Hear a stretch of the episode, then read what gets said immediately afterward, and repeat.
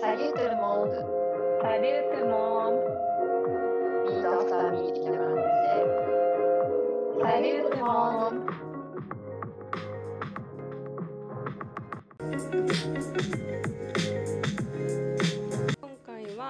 えー、しょうこさんにゲストに来ていただきました。あの今回はですね新しい取り組みをしましてあのちょっとしょうこさんと一緒にやったしょうこさんのラジオでですねいつもされているお決まりのあの素敵なセリフがあるんですけれどもそのジングルをちょっとあの私の要望でしょうこさんにちょっと一緒にやらせていただきたいっていうのを話してで私があのしょうこさんのですねラジオがすごく好きなのであのちょっと一緒にやってもらったらテンションが上がってしまってちょっと勝手にジングルを作ってしまいました。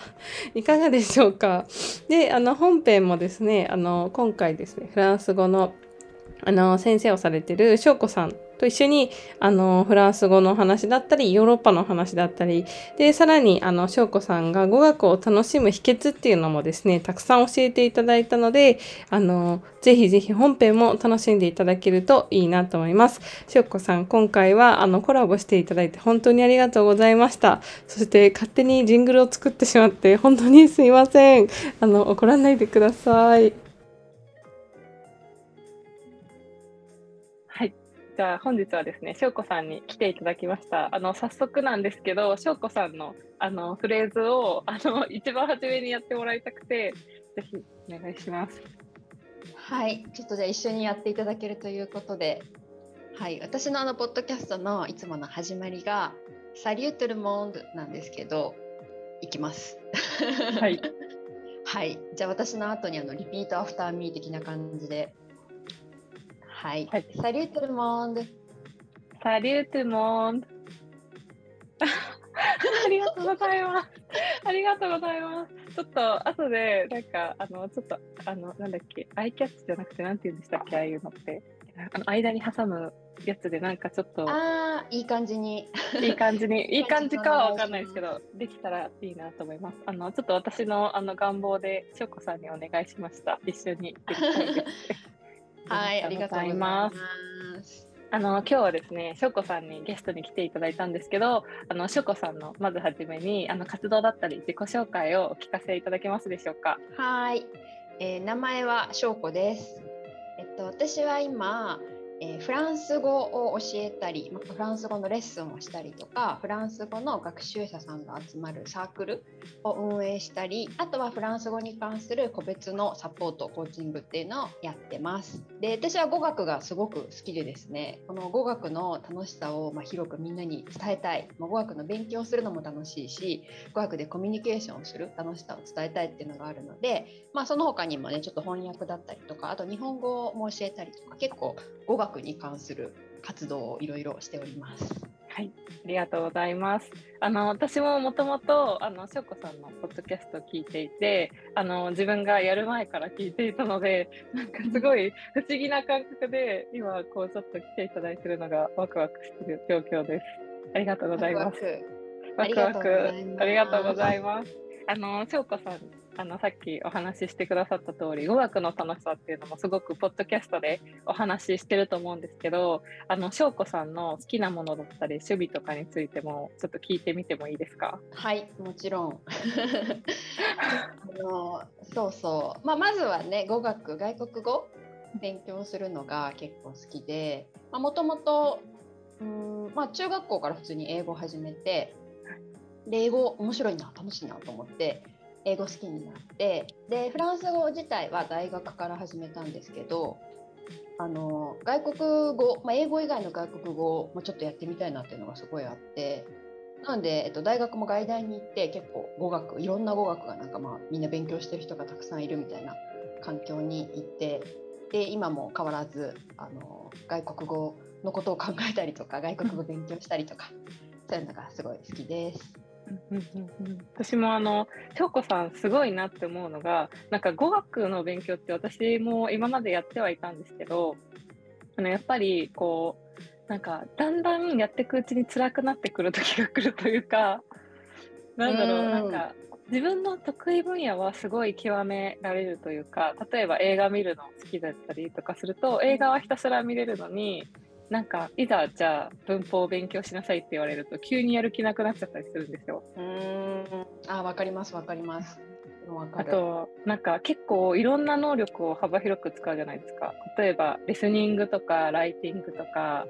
あとはうんなんかスピーキングもちょっとこう聞き取りができないと難しかったりする時もあるし私なんか思い出すとフランス語って結構あのすごい自分としてはハードルが高くてあのまずな、なんて言ってるのか聞き取れないみたいなもう一回言ってみたいなのをもう3往復するみたいなのをやって。あ自分ってなんかそう才能ないわみたいな風に思った時があったんですけど翔子さんはなんかどういうきっかけでフランス語楽しいなとかって思ったりしたんですか？うんフランス語自体はフランス語のまあなんか出会いみたいなのは、うん。高校生の時にまあちょちょっと遡るんですけど、うん。そうなんか高校のねイベント？というか、まあ、行事みたいなのでクラスでフランス行く機会があって、でそこで初めてなんかフランスとフランス語、まあ、フランス語ってまあ存在はしてたけどねもちろん。フランス語って存在はしてたんだけど、あのフランス語のなんか美しさとかあとなんか英語が結構通じなくってその時に。ホストファミリーのところにあの滞在してたんだけど英語がもうお互いな片言みたいなそうそうそう。それで、まあ、私もねあの日本あの出発する前にちょっとフランス語のまあ簡単ななんかボンジュールとかをちょっと勉強していってたのでそれをなんか披露したらすごい喜ばれて。で向こうは向こうでね、そうあの日本語私日本人がのの高校生が来るから日本語の単語とかをちょっとなんか勉強ししててくれてたみたいで。えそれでなんかあなんか言葉が通じてしかもなんかお互いちょっと勉強してめっちゃ片言だけどー、そうそれでコミュニケーションが取れたのがすごい楽しくって いやーこれなんかフランス語とかもできるようになったらもっと楽しいんじゃない？みたいなって思ったのがきっかけです。確かに。そうですよね。なんかその英語って割とこうなんかすぐにこう使える？あの私もやっぱりこう英語しかちゃんとやってきてなかったちゃんとやってきてもいないんですけど。なんですけどでもなんかその単語だけでも通じるってすごい嬉しいですよね。うんうんうんうん。そうそう私も英語ね好きで、まあ、私も英語をちゃんとやってるかって言われるとちょっとうんなんだけど あのそうなんか英語ができたらやっぱ結構ねいろんな人とコミュニケーション取れるから、それで英語もなんか勉強したいなとかあ話せるようになったら楽しいなと思ってずっと高校生までやってきたから、なんか他の言語の存在、まあ、知ってるけどなんか、うん。あなんか他の言語もこういうなんか可能性があるんだみたいなのをすごい感じて。であじゃあなんかいろんな言語があってあのいろんなまあ国とかいろんな文化があってなんかそういうのが知れたらもっと自分の世界も広がるだろうなみたいな。確かにえちなみに高校でやっぱりその行ってから大学生になってじゃあフランス語勉強しようっていう風になって結構すすんなりというかフランス語っていうのを決めた感じなんですか？そうですね。そうかな、そうかな。フランス語、そうだね。フランス語、まあ、フランス行ってフランス語はすごいいいなって思ったのもあるし、うん。まあなんだろう結構メジャーな言語な方じゃないですか、フランス語って。はいはい。だからこれ確あのいいなと思って。ただなんか大学で確かなんか高校生の時に私オープンキャンパスみたいなのに行ってその時になぜかねあのチェコ語の先生の部屋に迷い込んじゃって私。えー、なぜか。謎に。はい私はフランス語やりたいなと思って来てるのにうん。なぜかチェコ語の教授の部屋に迷い込んじゃって。な なんか結構あのウェルカムな感じ。教授の部屋まで行ってたんですか？あそうそうそうそう。なんかで話聞けるんだ。もん すごい。わかんない。迷い込んだだけかな私が。なんかでも自由にあの見学できますみたいな感じで、はいはい。でやっぱ英語とか人気じゃないですか。メジャーだし英語とか中国語とかフランス語とか。でチェコ語がめっちゃ空いててまあ ここでなんか言っていいのかなあれなんだけど。めっちゃ空いてるからふらーって入ったらすごい歓迎されて。でチェコ語は別にそこまでなんかそんなにすごい興味があったわけじゃなかったんだけどうん。なんかそこで話をね聞いてた時に先生がなんか、まあ、チェコ語をねこう卒業生でチェコ語を使ってバリバリ仕事する人ってまあ確かに少ないうん。チェコに行くとかチェコとなんか仕事をするとかチェコ語を毎日使って勉強することってまあぶっちゃけ少ないんだけどで、もなんかチェコ語を勉強するってことになんか意義があるんですよみたいな。ことをおっしゃってて、ほーってあの 思ったんですよ。そうそう。なんかそれチェコ語でなんかしようとかそういう別に今もう言語はもう本当何でもよくってなんかそれを勉強することによってなんか一つ自分の世界が広がるっていうかなんか一個突破口みたいになるみたいなお話をされててうわ私この大学行こうみたいな。全然フランス語の先生じゃないんだけど。私もちょっとその言葉聞いてたらちょっと違ったかもしれない。なんか私はあの第二言語ジプシーになったみたいなのがあって、あなんかスペイン語、フラん？フランス語は結局やらなくて、イタリア語までやったんですけど、イタリア語は結構自分的に楽しいなって思えて、結構続けられたんですけど、やっぱなんか、あんまりこう、その、これを勉強することに何の意味があるんだろうみたいな風に考えたときに、モチベーションが上がらなかったっていうのがあるから、あ、なるほどって思いました。ねえそうそうそうなんかこれ使ってでもなんかどうなるんだろうっていうのを考え始めちゃったらねなんかはいそうなんですよね。とか何に使うんだろうみたいなうね、ん、うん、テンシうんョン下がったりしますよね。えちなみにあのこれちょっと話していいかあれなんですけど、私あの翔子さんのポッドキャスト好きなのがあってあのベルサイユのバラの話すごい好きなんですよ。よかよかったらシェアしてもらえませんか？はい、そうそうそうそうなんですよ。そうそうこれ言うの忘れてた。そうまあフランスをね選んだ理由の一つもベルサイユのバラという漫画が結構好きででして、私あの多分リアルタイム世代ではないんですけれども、そうさあの漫画かな？漫画持ってて、でそれであの世界観とか。あと、まあ、ちょうどあれフランス革命のねお話で、まあ、フィクションとノンフィクションがなんか混ざったようなお話なんですけど、そうそううん。あれで結構ヨーロッパの歴史とかにも興味持ってうわこんなことが起こってたんだみたいな、うんうんうんっていうのがあってだから初めてフランス行ってベルサイユ宮殿とかあのパリのそのいわゆるベルバラの舞台になったところに巡った時にめっちゃ感動しました。ベルバラやんみたいな。いやなんかその実際にこう見てた作品とかの場所に行くとやっぱりなんかこの気持ちの移入度が違いますよね。ねえあそうそうそうそういやなんか聖地巡礼みたいな気持ちで。うんうんうんうんなんかあのちなみにあのちょっと私もなんかちょっとミーハーじゃないけどああのしょこさんがミーハーって言ってるわけじゃなくて私はミーハーなんですよ。あ私もミーハーです。大丈夫大丈夫私もミーハーです。私あのあの漫画の「ヘタリア」っていう漫画がすごい好きだったんですね。あの国を擬人化したっていう漫画なんですけど、うん知ってる知ってる。それぞれの国をねヨーロッパの国とかがあの結構こうそのまま人になってるんですけどそのイギリスっていうキャラがすごい好きでイギリスに行きました留学にああなるほど。だからその切り口新しい。そうなんですよでやっぱりなんかあんまりこう作品とかそういうのきっかけでもちろん英語好きだったっていうのもあるんですけど行く行ったっていう人はなんかこう私がポッドキャスト聞いた時にあ翔子さんもなんかそういうきっかけがあったんだみたいな風に思ったことがあってちょっと話していただきました。なるほどなるほど。それぞれでなんかちょっとあるよね。思いちょっと思い入れのあるね、ものとかありますよね。ありますよね。実際にこう行ってイメージが変わったりとか、よりなんかこう語学のモチベーションが上がったとかっていうのありましたか？うんうん。あやっぱり行ってみて、えっと私大学でフランス語始めて、うんでその後10ヶ月ぐらいかなフランス行ったんですけど。うんまあやっぱりね日本でなんか勉強する時とまあ実際にね、生活で使うってなったらまた全然違うしあとなんかよりなんだろうななんかリアルなうんなんか生活が垣間見れるっていうかうんこれはまあなんか日本で勉強しといてよよかったなっていうか、うん。なんかやっぱりその現地に行ってその現地の言葉が少しでも分かると、なんかちょっとなんだろう入り込めるというか、うーん。確かに。違いますよね。うんうんうんうん。まあ、当時はねなんかそんな全然日本で勉強したけど、まあ、そんなめっちゃ喋れるわけじゃないしなんか分かんないこともたくさんあって困ったこともたくさんあったんですけどなんかそのちょっとサバイバルしてる感も楽しかったし、うんうんうん。あとなんかやっぱ日本と全然違うじゃないですか。そうですよ考ね。え方とか、うんうん、ライフスタイルとかあと結構なんか日本での常識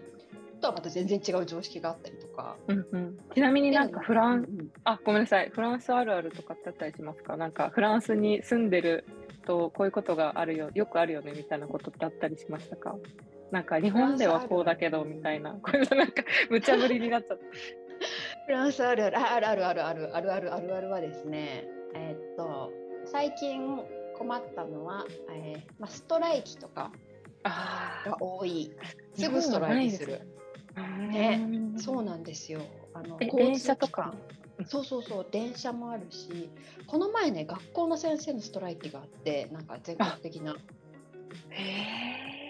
そんなあります？日本である？いやないです。ないです。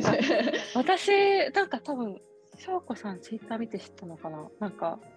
書いてましたか？書いそうそう気がしたんですけどあなんかあそんな先生がそんなことするんだみたいな感じで結構びっくりしたんですよ。あなんか子供通えなくなっちゃったりしないのみたいな。いや普通に困るよねっていう。はいはいはいはい。そうそうそう。なんだけどまあだからそういうね、おまあ、公共の仕事とかでも、うんうん。まあ、何かしらのなんか例えば政府がなんか良くないせ多分先生に良くない法律をと通そうとしたとか、まあ、給給料の問題とかそういうので、まあ、自分のまあ権利を主張するためにストライキみんなしてるんですけど、うーんそういうのとかも全然日本だったら逆になんか電車とかでもなんだろう乗客が乗らない時間にストライキしますみたいななんかあそうですね。迷惑かけないように。確かに。しかも、なんかデモもちゃんと申請とかしないとダメとかって多分、なんか聞いたことある気がして。なんかねこじんまりとちゃんとね、うんやってますよね日う本人ねん。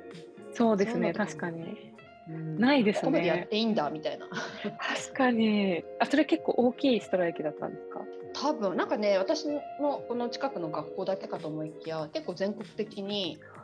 なんかやりますみたいなすごい。全国、全国にも行くんですね。ねえ驚きでしたなんか先生たちもうん私たちは別にストライキしたいわけじゃないんだけどみたいな ちょっと今回のやつにやらないといけないから明日休みますみたいな 休み休むんかいっていうでもそこはなんか結構そっちを優先されるんですね。そうそうそうそうそうあじゃあちょっとやっぱりそこ全然違いますね。そう思うと日本と。ねえそうそうなんですよ。なるほど。えちなみにその翔子さんはあの今フランスにいらっしゃってあのこう楽しむ語学を楽しむっていうことも発信だったりされてるじゃないですか。なんかその楽しむコツっていうのは継続させるコツとかっていうのはどういうふうなものがあるんでしょうか？うんうんうんうんうん語学とかねあの特に、まあ、なんかもう言っちゃえば継続が命みたいなとこうんあるじゃないですか。はい、はい、そうそうでもなんか継続って言われるとなんか私結構あの他三日坊主気質なんですよ私もともとは。え普通にそんな風に思えないです。私からするとすごい長く楽しんでるっていう感じが。めっちゃ三日坊主なんですけどそうそう朝ねヨガとかやろうと思ってマジで3日で終了するんですけど ヨヨガはしょうがない。そうそうそうだからね継続って言われるとちょっとなんかあのわってみんな思うかもしれないんだけど私的にはなんか継続っていうよりはなんかやめないやめないことみたいな目標をやめないことえなんかやめなければどうにかなるかなみたいな。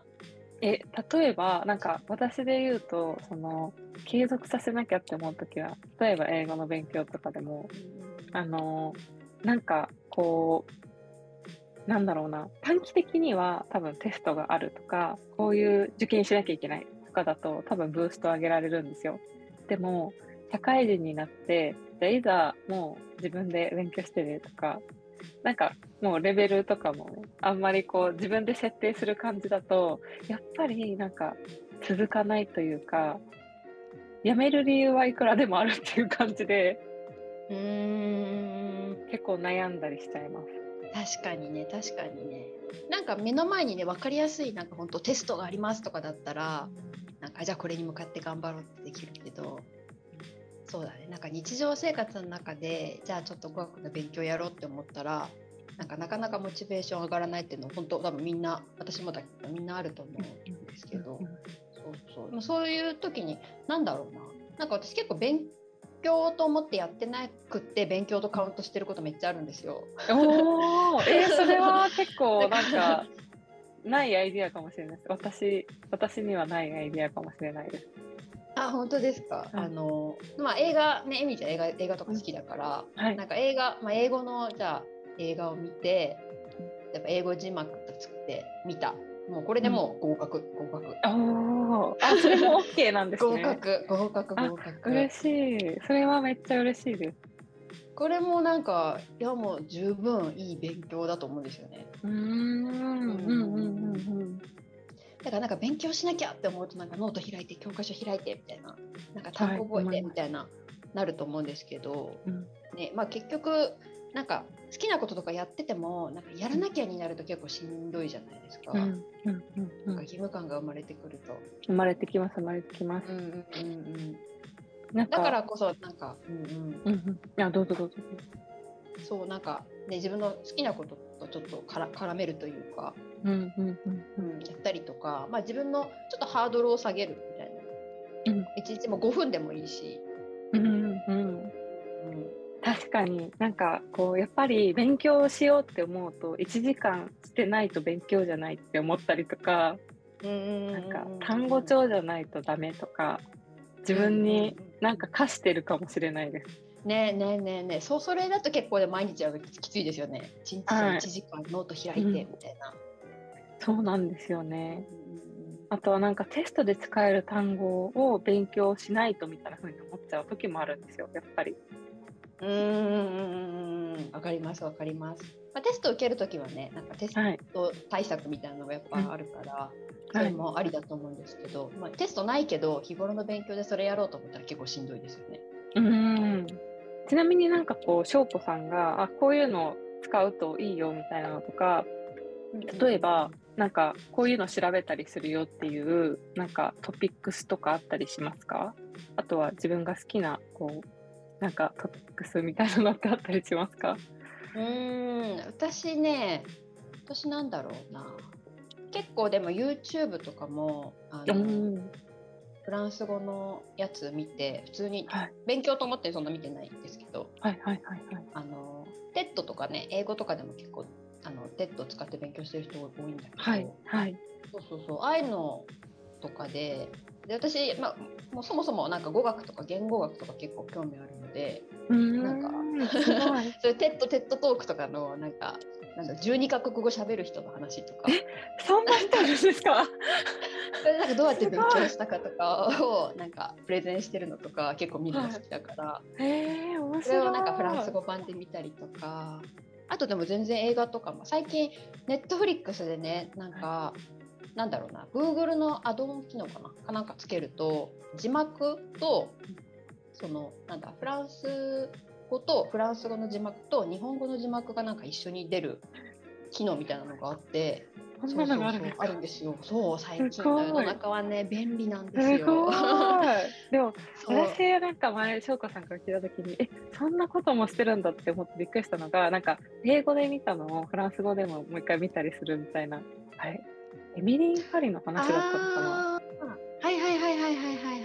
はい。行った時にあそんな見方もできるんだみたいなので 結構驚いたんですよね。ああ確かに確かに。エミリー・パリって基本英語だもんね。英語で、はいはい、そうそうそうそう進行してるのを、うん、でなんかフランス語がちょっと喋れなくってみたいな面白いシーンがあるじゃないですか、はい、分かんなくて、ね、それがフランス語バージョンだとどうなってんだろうなって気になって単純に。面白いそれ 面白い面白い。フランス語バージョンはフランス語バージョンでなんかちょっと片言で、はい、もちろん吹き替えなんだけどエミリーの声が。はい。えー、あそこなんかねそうちゃんとやってんのよ。ペラペラフランス語喋ったらなんかおかしいじゃない設定的に、だからなんかちょっとフランス語下手なアメリカ人なまりのフランス語の吹き替えがついてて。すごい。面白いですね。面白い。えー、じゃあじゃあなんか最近って結構教材っていうよりかはいろんなものが使えますね。最近ってってなんか言い方おかしいかもしれない、うん、最近はねすごいですよ。すごいですね。ねなんか生のそういうね触れる機会めっちゃあるじゃないですか。ネットとかでもいっぱいあるから。なんかなんか本当選び放題じゃない、うん、え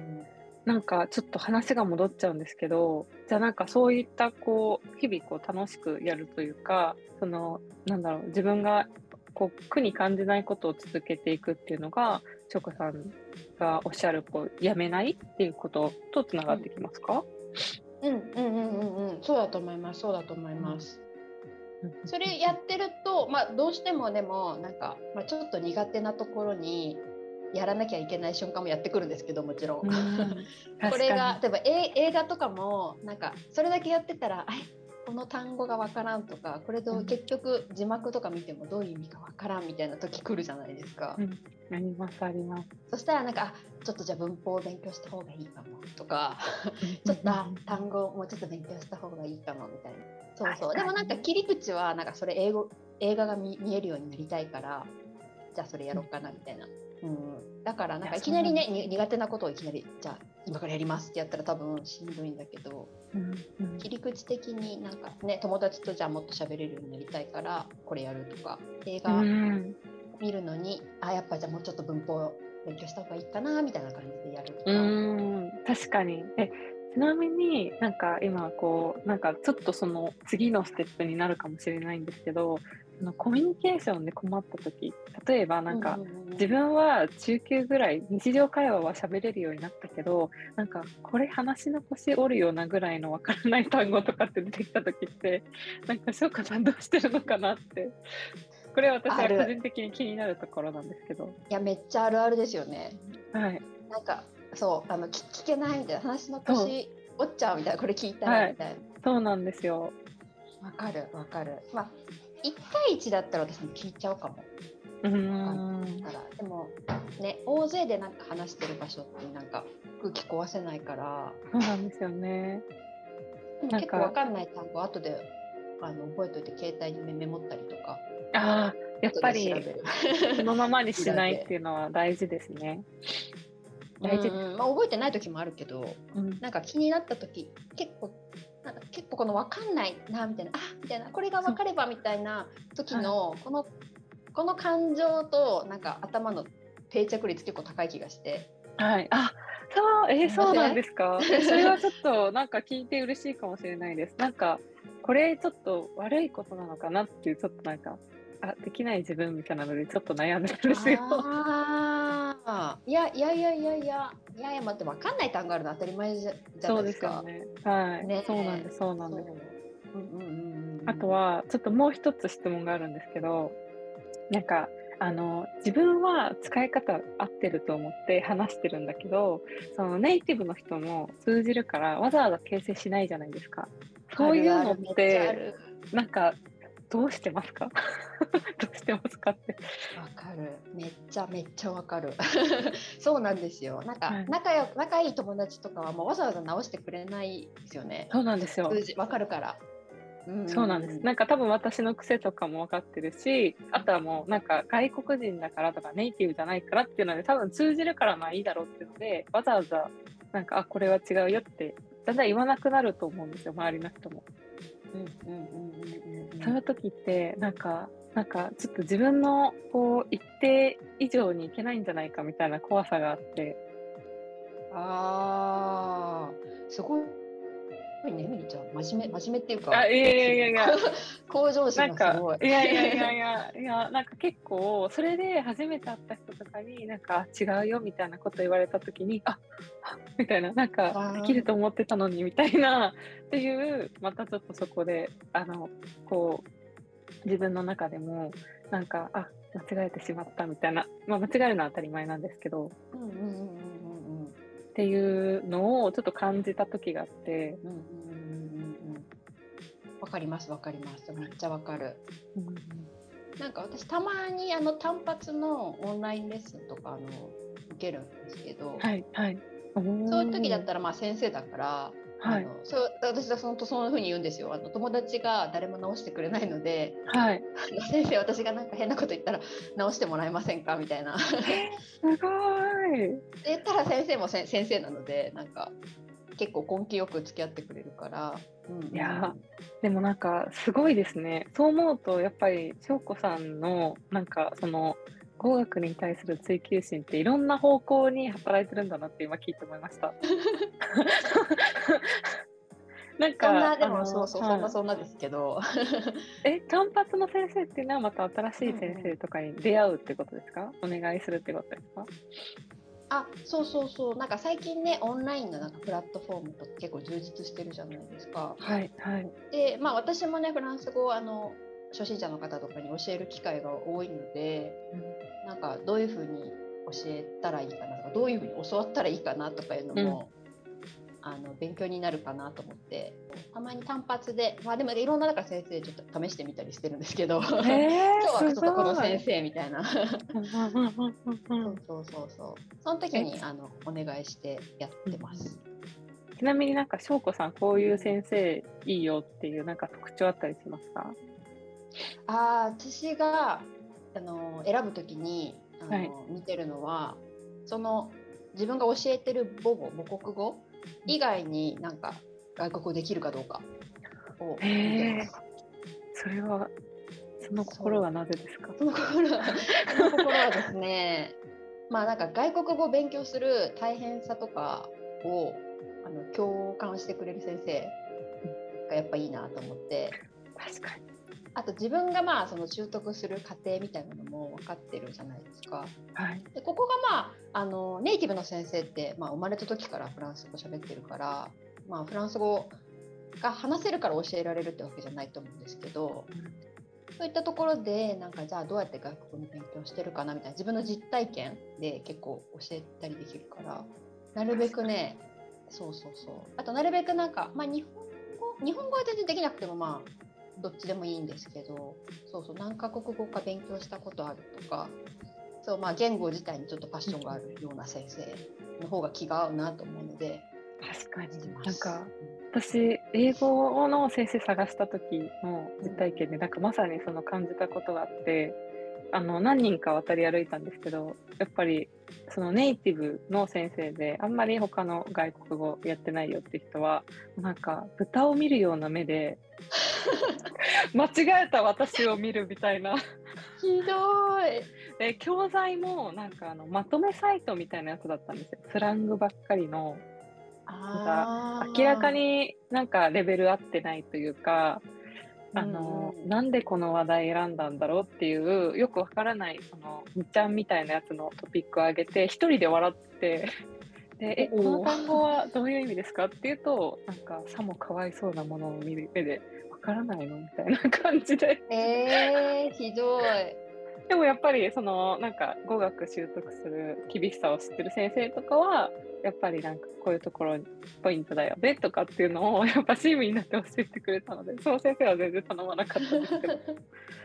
なるほどって今聞いて思いました。うんまあ、英語がね、母語の人だったらなんでそんな間違いするんだろうみたいな逆に多分思うと思うんですよ。えこんなん簡単じゃんみたいな。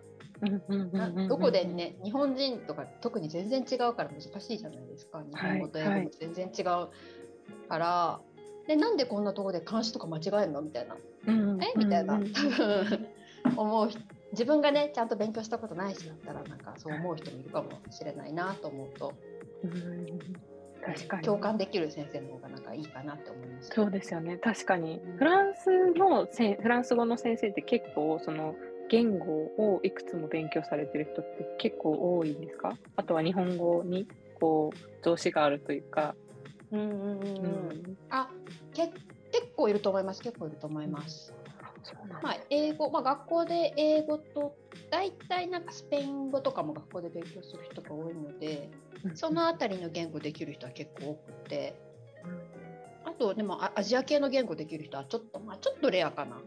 ちょっとレアだけどでも日本語も結構人気があるし、まあ、フランスねアニメとかはい漫画とかもすごい人気なのでその経由で日本語めっちゃできる先生とかもあ全然います。なるほど。でもなんか私すごいびっくりしたんですけど、フランスってなんかめっちゃあの漫画皆さん知ってるんですよね、日本の。そうなんですよ。そうそうそうそう。漫画消費量すごいらしいあです。それなんかはじあの知った時に、え、そうなんだと思ってめっちゃびっくりしました。ね。ね結構だから共通の話題がねできたりするんですよ。ああ、そうなんですね。え、それってな、な、なんでなんでしょうか？なんでなんでしょうかって。なんなんでなんでしょうね。うんなんか私の世代今の30代の世代とかだと子供の時になんか「ドラゴンボール」とか「セーラームーン」とか「シティーハンター」とかなんかあの辺がテレビでずっと流れてたらしいんですよ。えー、テレビでやってたんですか？テレビでやってたらしい。すごい。その流れで多分好きでかなだから日本にめっちゃ興味あるわけじゃないけどなんかそういうアニメ知ってるみたいな人が結構いる気がします。テレビとかで皆さん知ってるんですね。うんうんうん。そうそう意外と有有名ですね。おー、すごい。あ、ありがとうございます。ちなみに、あの、翔子さんですね、今、ヨーロッパにいらっしゃると思うんですけど、あの、さっきもちょっとちらっとお話は伺ったんですけど、その、もうこう住むっていう風になったきっかけっていうのは何だったんですか？うん、えっとですね、もともと私の大学で勉強して留学して、で、就活の時になんかあやっぱなんか海外よすごい良かったフランスすごい良かったなと思ってあなんかまたいつか海外行きたいなってずっと思ってたんですけど、なんか何せこうどうしたらいいのかがわからなすぎて なんかいきなり海外就職とかもわかんないし、なんか特殊技能がねなんかあるわけでもないし結構フランスに行かれる方ってパティシエさんだったりとか。料理人目指されてる方とか結構いるんですけど全然料理苦手だし。でなんか一応語学は勉強したもののなんかどうしたらいいんだろうなみたいな。って思っ思ったままそのままなのでなんか日本で就職したんですけど、うん。やっぱ就職して3年4年目ぐらい経ってあーなんかやっぱ海外行きたいかもみたいなのがこううんちょっとうずうずし始めまして、まあ別になんかめちゃくちゃ不満があったとかいうわけでもないんですけど、うん。なんかこうなんだろうななんかこのまま行ったらこのままこうスーッと流れていくんだろうな私の人生みたいな、っていうなんかあそしたらなんか海外行きたいっていうこの気持ちをどこかで叶えてあげなきゃみたいなのがすごくあって、そうそう。それであのー結局ね、えー私在外交換派遣員っていうその、はい。海外の大使館になんか働く制度みたいなの期間限定なんですけど、その制度がまあ日本であって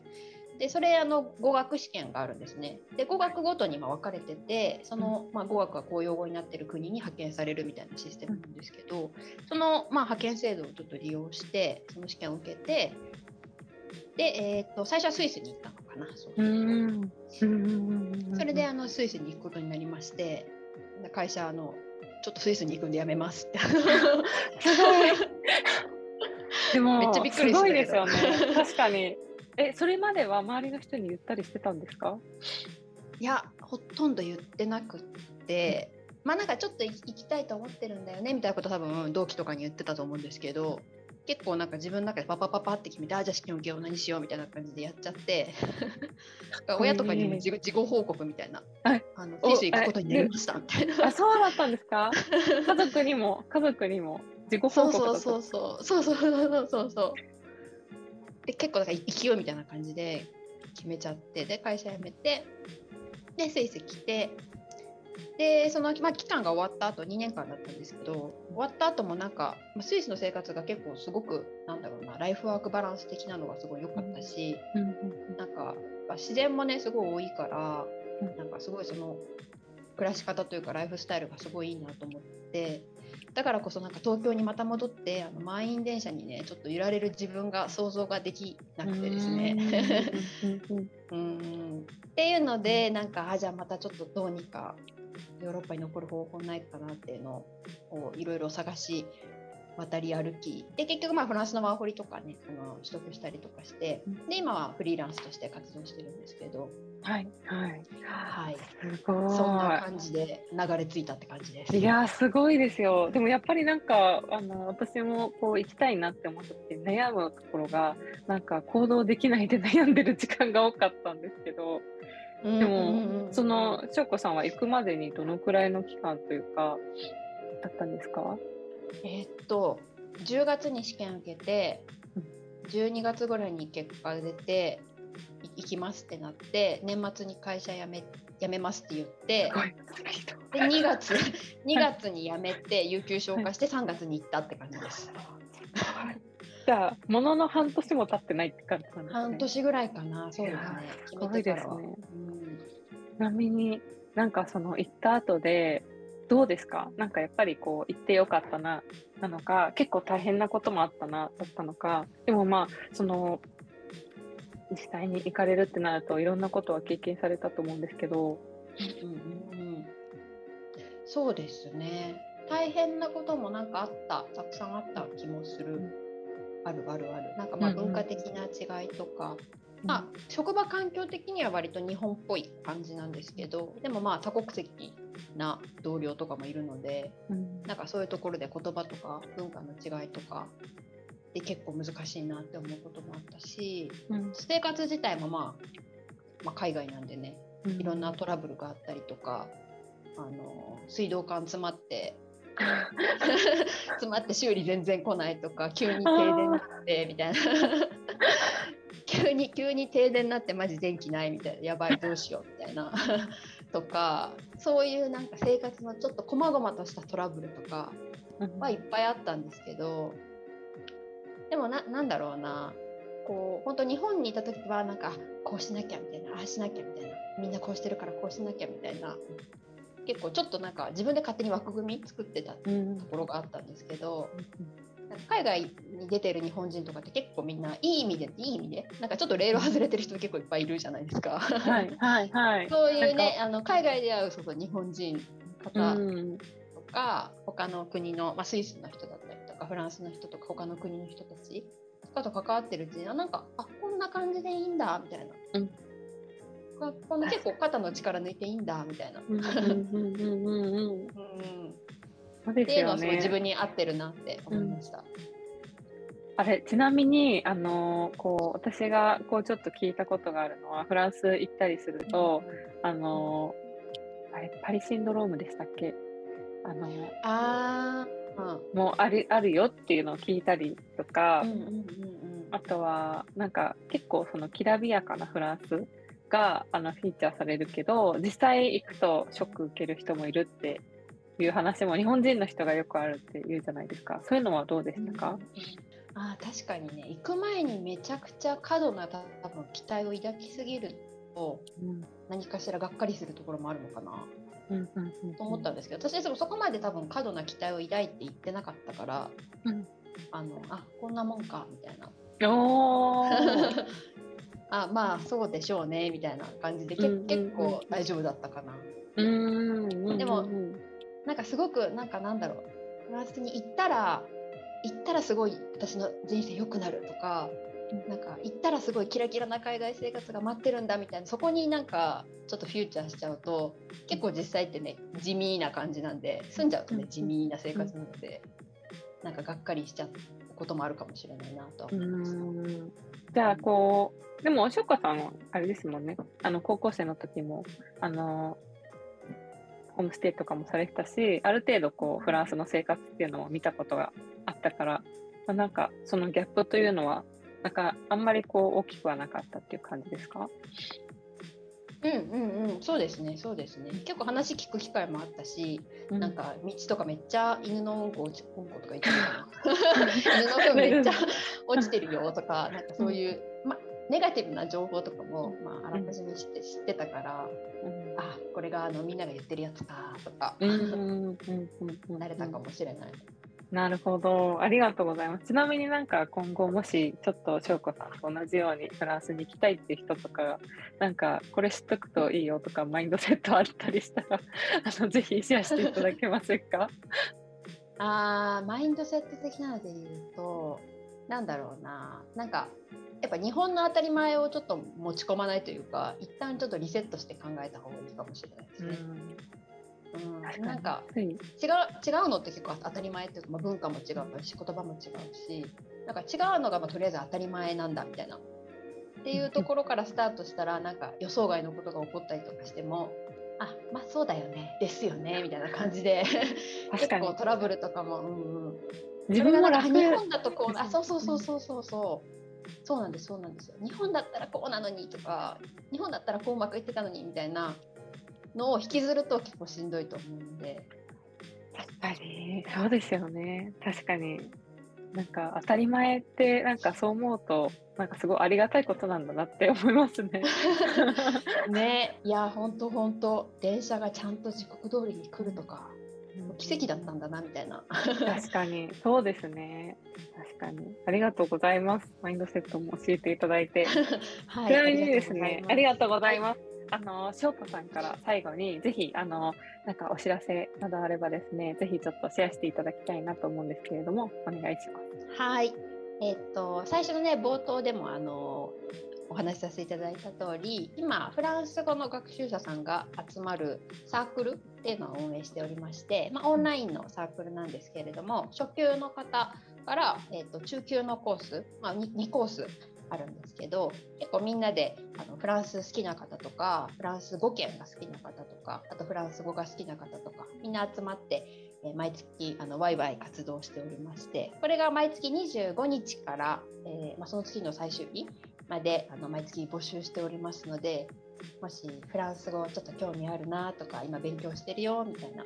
方がいらっしゃったらあのぜひぜひ仲間になっていただけると嬉しいなと思っております。ありがとうございます。ちなみにあの翔子さんはインスタグラムもあのポッドキャストもされてますよね。はい、はい、やっております。あのフランス語に関すること、語学に関すること、あとまあフランス生活、海外生活的な話とかもしておりますので、ぜひぜひチェケラしてください。はい、じゃあちょっとぜひですね、チェケラしていただけるようにあの概要欄に貼らせていただきます。はい、ありがとうございます。はいしょこさん、あの今日はありがとうございました。ではちょっと最後にあのしょこさんの あのお決まりのフレーズをちょっと一緒にやらせていただきたいなと思います。お、ぜひぜひ。ちょっとじゃあフランス語で、まあ、フランス語でまたねっていうやつなんですけれども、ちょっとれ練習します？はいはいはい。えっ、とアビアント。アビアント。あ、ばっちりばっちり完璧あ。ありがとうございます。ありがとうございます。これ最後に一緒に言ってもいいですか？一緒に言うんかいっていう感じなんですけど。あじゃあ一緒にせせーのでいきましょう。はい。はい、せーの。アビアント。ありがとうございました。ありがとうございました。アビアント。で、フランス語でまたね。せーの。アビアント。した。